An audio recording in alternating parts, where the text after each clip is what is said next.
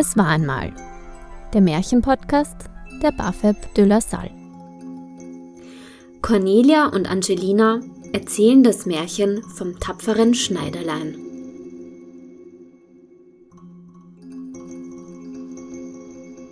Es war einmal ein Schneiderlein. Dieses Schneiderlein schneidete an seinem Auftrag, den es bis zum Nachmittag fertig haben musste. Da hörte es eine Frau schreien. Gutes Mus, ich verkaufe gutes Mus. Das Schneiderlein kauft die Mus ab und die Frau zieht von dannen. Das Schneiderlein aber wollte unbedingt noch sein Gewand fertig nähen. Darum bestrich er sich das Brot mit Mus und legte es vor sich als Ansporn hin.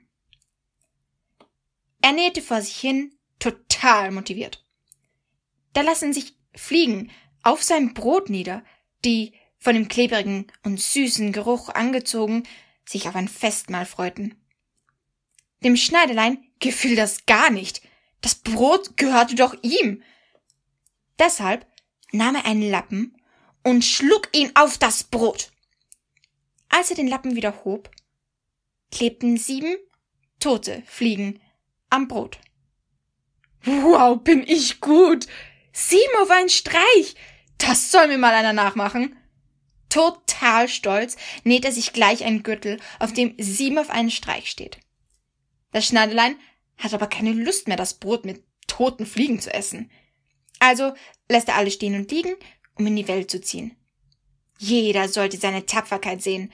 Noch nie hatte jemand vollbracht, was er vollbracht hatte. Bevor er ging, steckte er noch einen alten Käse ein. Auf dem Weg fand das Schneiderlein einen Vogel im Gestrüpp. Den steckte es sich auch in die Tasche ein.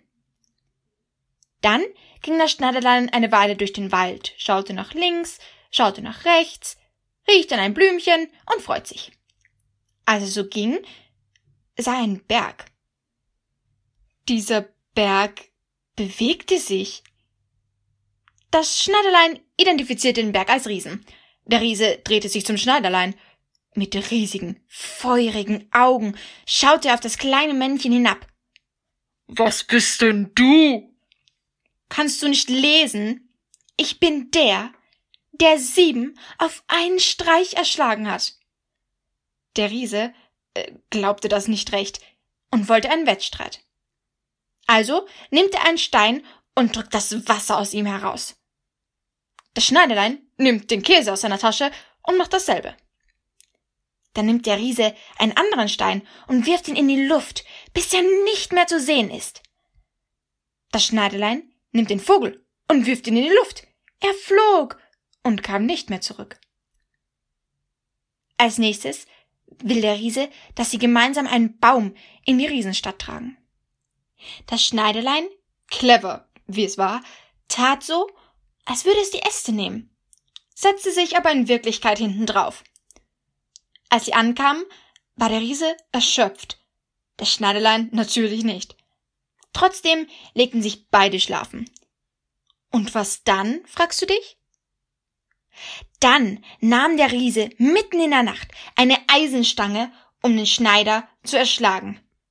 Er schlägt also auf das Bett des Schneiderleins ein und denkt, ihn so aus der Welt geschafft zu haben.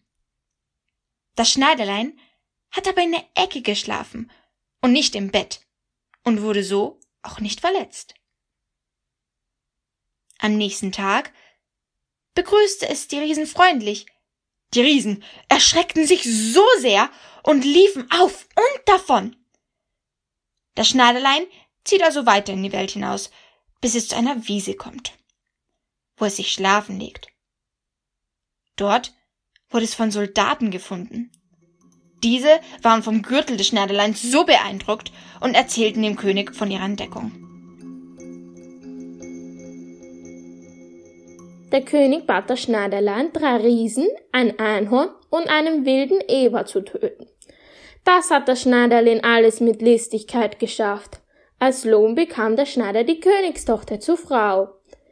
Die Prinzessin aber ist nicht sehr glücklich mit dem Schneiderlein.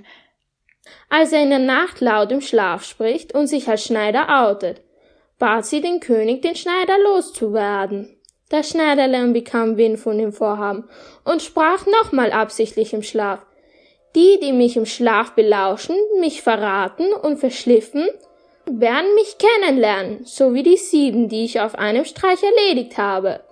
Vor lauter Angst zitternd rannten alle, die vor der Kammer gewartet haben, davon.